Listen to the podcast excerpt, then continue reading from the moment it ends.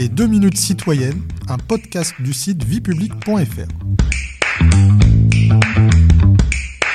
Bonjour à tous, je suis Delphine, rédactrice pour le site viepublic.fr et je vais vous expliquer quels sont les différents types de droits en France. Dans notre pays, les citoyens jouissent de droits et libertés reconnus au fil du temps. Tout d'abord, il y a les droits libertés, aussi appelés droits de première génération. Ce sont les premiers droits à être reconnus en France.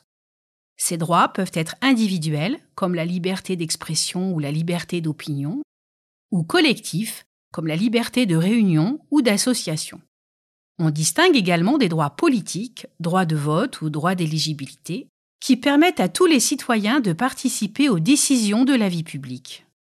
Tous les droits de première génération ont pour caractéristique d'offrir aux individus une certaine autonomie et la possibilité d'agir sans être soumis à un pouvoir arbitraire, qu'ils viennent du pouvoir politique ou d'autres citoyens. Ces droits sont reconnus pour la première fois dans la Déclaration des droits de l'homme et du citoyen du 26 août 1789. Ils sont ensuite repris dans la Charte des droits fondamentaux de l'Union européenne de 2000 et sont également protégés par la Convention européenne des droits de l'homme de 1950, entrée en vigueur en 1953. Deuxième type de droit, les droits créances, aussi appelés droits de seconde génération. Ce sont des droits économiques et sociaux, comme le droit à l'instruction, à la santé ou au travail, dont le but est de contribuer à la dignité de l'individu.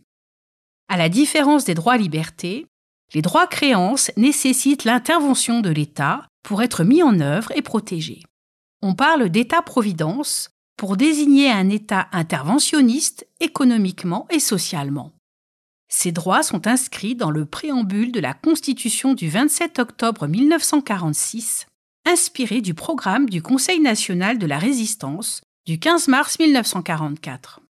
Enfin, dernière catégorie de droits, apparue plus récemment, les droits dits de troisième génération.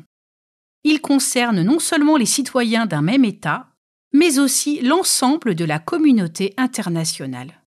Il s'agit, par exemple, du droit à un environnement sain, du droit des générations futures, en matière de bioéthique par exemple, ou encore du droit d'ingérence humanitaire.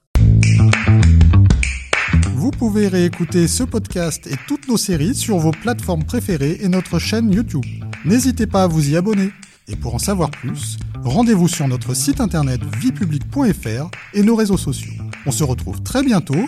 Au revoir à tous.